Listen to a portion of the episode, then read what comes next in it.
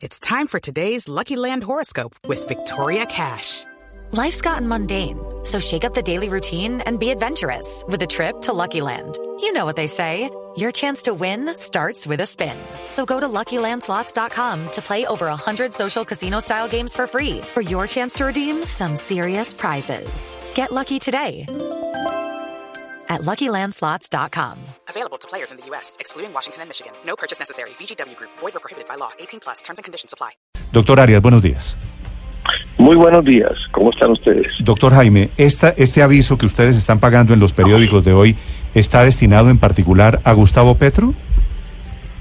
Bueno, no, nosotros ni siquiera mencionamos al doctor Gustavo Petro Urrego en el aviso, simplemente como, eh, eh, pero claro, eh, él sí ha planteado, como usted lo señalaba ahora, que las EPS sobran, que son las simples intermediarias, que no cumplen ningún papel. Y digamos que sí, pues debe ser, es principalmente Gustavo Petro. Mm. Y a quienes piensen que las EPS en Colombia sobran. Sí. Doctor Arias, ¿por qué ustedes creen que las EPS en Colombia no sobran? Bueno, porque cuando la gente habla de intermediación no, no sabe lo que está diciendo. Ah, En, ese aviso se habla de algunas de las cosas que hacen las EPS. Las EPS llevan 25 años trabajando en Colombia de manera legal, fueron constituidas legalmente, eh, constitucionalmente, eh, y además debo decirlo, Néstor, la mayor parte de las EPS son entidades sin ánimo de lucro, como se dice ahí en el aviso, perteneciendo a las cajas de compensación, a cooperativas, a otras entidades que no tienen ánimo lucro. Muy pocas tienen, son realmente comerciales.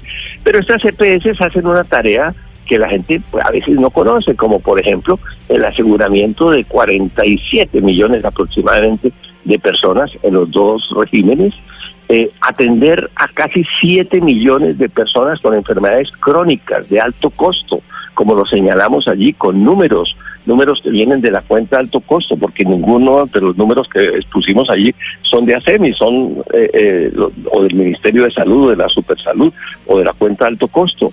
Las EPS eh, son las responsables de los afiliados. Eh, el día que no haya EPS, ¿a dónde va el afiliado? ¿A quién le reclama?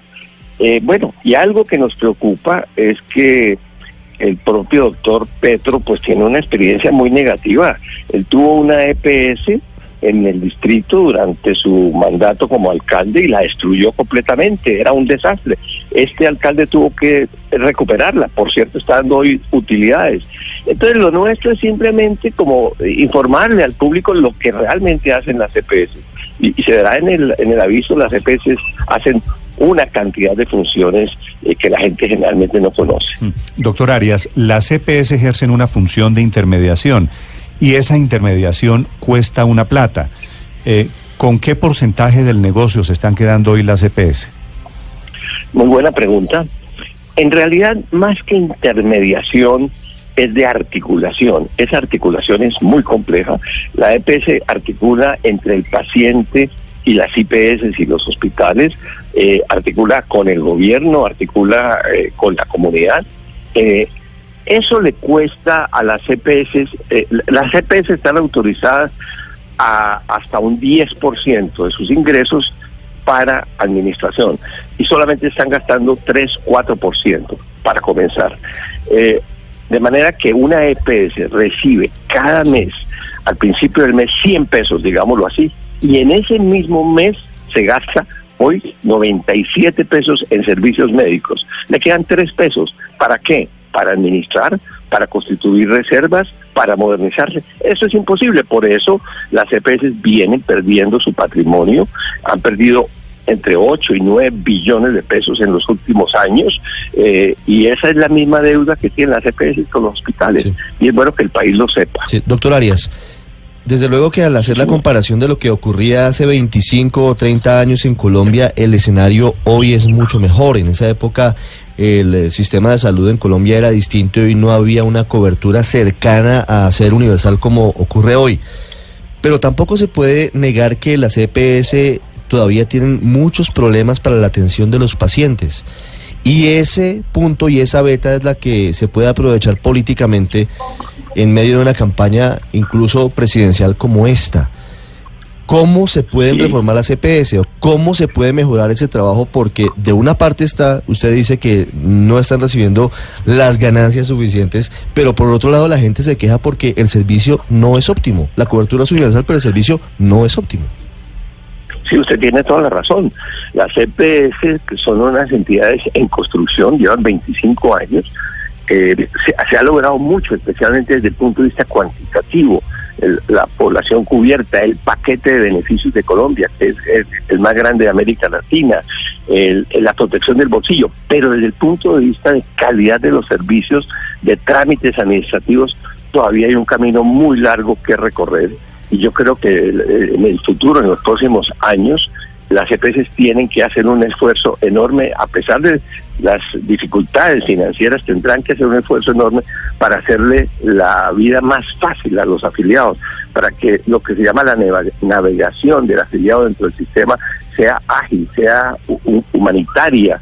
En eso yo reconozco y las EPS reconocen que hay un camino muy largo todavía por recorrer.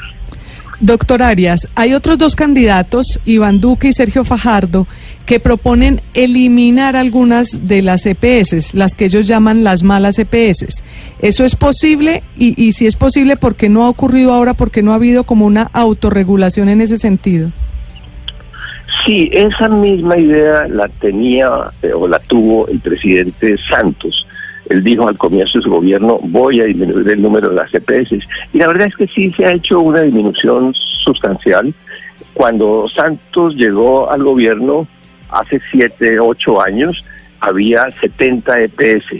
Eh, en este momento quedan unas 40 EPS, pero también debo decirle que de las 40 hay muchas que sobran, que deberían desaparecer. Ahora, mucha gente se pregunta, ¿por qué si la EPS es tan mal negocio, no desaparecen, no se retiran del negocio. Eso es imposible. Para que una EPS se retire voluntariamente, tiene que eh, pagar unos dineros que valen cuatro o cinco veces el valor de la EPS. Eso no existe. Por esa razón, las EPS se mantienen y además porque son empresas. Pero se mantienen, se mantienen porque hay negocio, porque están ganando plata. No, eh, Néstor, le voy a decir que de las de todas las EPS solamente hay siete que aparecen con estados financieros positivos, solamente siete de 40. Pero ¿por qué aparecen con esos estados financieros positivos?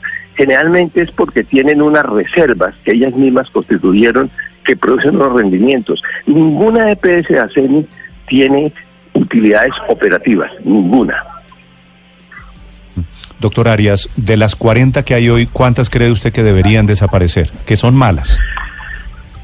Bueno, de esas eh, malas no, no, no, no tengo la cuenta, pero son muchas las que son malas. Pues eh, hay mucha EPS pequeñita eh, en las regiones, por ejemplo, que, que no funcionan. Pero yo le diría que el ideal sería que hubiese en Colombia unas 15 EPS grandes, importantes, sólidas financieramente, y eso allá se, se va a llegar algún ¿Cuánta, día. ¿Cuánta plata mueven las 40? No las 15 buenas, sino en total las 40. ¿Plata de la salud cuánta? Es que la plata de la salud sí aparentemente es mucha. Son eh, cerca de 47 billones de pesos. Mm. Así haya un déficit de unos 3 billones cada año, se mueven 47 billones. Pero si usted lo ve por otro lado, Néstor, eh, en Colombia estamos gastando más o menos en el régimen contributivo unos 800 mil millones de pesos, 840 mil. Si estamos hablando, si usted, si usted, me dice solamente 3 de cada 100 pesos que entran a la salud son utilidades de la CPS, y la cifra que mueven es 47 billones. Estamos hablando de que las utilidades de las EPS son de, de más de mil millones de, de, un billón de pesos. No, no, es que no son utilidades. Las EPS no dan utilidades. Eso, esos tres pesos que sobran se tienen que gastar en administración, se tienen que gastar en otras cosas. En utilidades cero. Utilidades no hay. No puede haber utilidades en un sistema que vale 300 dólares por persona al año cuando los demás países grandes de América Latina están gastando 800 Pero doctor si no hay utilidades, ¿cuál es el negocio de Colsanitas o de las aseguradoras o de Medimás que se meten en el tema de la CPS? Bueno, yo, yo no conozco... Eso no es por caridad, no es por caridad, pues. Pero, no, pero sí le puedo responder. Usted menciona eh, Sanitas. Sanitas es un, es un conglomerado grande de entidades de salud. Inclusive hay una universidad de Sanitas Eh, Sanitas tiene una prepagada, es que la prepagada es distinta a la EPS, la prepagada sí produce utilidades Sí. y hay otras que tienen prepagadas, pero lo que es el negocio de EPS no da utilidades, pero los negocios como la prepagada sí da utilidades, entonces algunas de estas empresas se defienden es por eso, no por, no por la EPS. Pero a ver, doctor Arias, las EPS en algunos casos, no todas, le han pasado todos los riesgos a los hospitales a través de los contratos de copagos, que fue justamente lo que pasó en Bogotá, lo que en alguna medida le da la razón a Petro cuando dice que las EPS ganan plata sin tomar riesgos.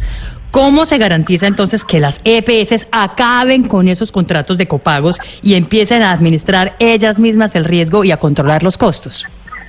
Bueno, lo primero pues es que eh, es difícil que el doctor Petro pueda dar argumentos cuando quebró eh, dramáticamente la EPS el distrito, eh, un, un- un municipio que tiene una gran cantidad de presupuesto que le inyectó a esa EPS y sin embargo la quebró. Pero, pero quiero responder lo siguiente, las EPS generalmente pagan es lo que se llama pago por servicio, pago por actividad, que es un pago muy peligroso, mm, que, eh, que ha desaparecido casi todo el mundo. Es decir, usted va a un hospital, el hospital hace una cirugía o un procedimiento o el médico y la EPS paga por ese procedimiento.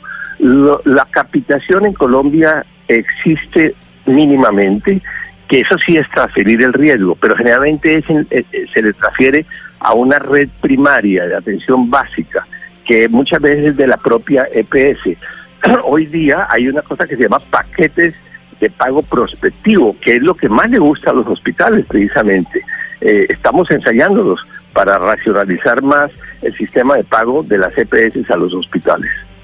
Doctor Arias, una pregunta final. Si Petro llegara a ser presidente y Petro cumpliera la promesa de acabar con la CPS, ¿eso cómo se hace? ¿Hay que hacer una reforma constitucional o cómo?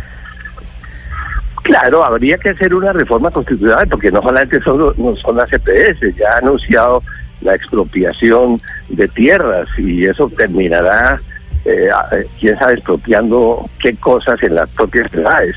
Eh, con Petro no se sabe por, Pero, se sabe por pero a dónde comienza, ustedes, pero no por- a la CPS No, los, lo- po- los podría expropiar, por ejemplo? Sí, claro que los puede expropiar y las puede liquidar. El, problema no está ahí en lo jurídico. No es fácil tampoco, porque una empresa que lleva 25 años, que ha hecho inversiones durante 25 años, pues esa expropiación te- tendrá un costo muy grande para el Estado. Pero ese no es el problema principal. El problema es qué pasa con 47 millones de colombianos en la calle que no tienen a dónde acudir, que tienen que llegar directamente a los hospitales o a los médicos. Eso sería un verdadero desastre nacional. Escuchan ustedes al exministro Jaime Arias, presidente de las EPS de Colombia, con esta voz de alerta. Estamos a 12 días de la campaña de las elecciones presidenciales del próximo 27 de mayo. Doctor Arias, gracias. Gracias a ustedes, un feliz día.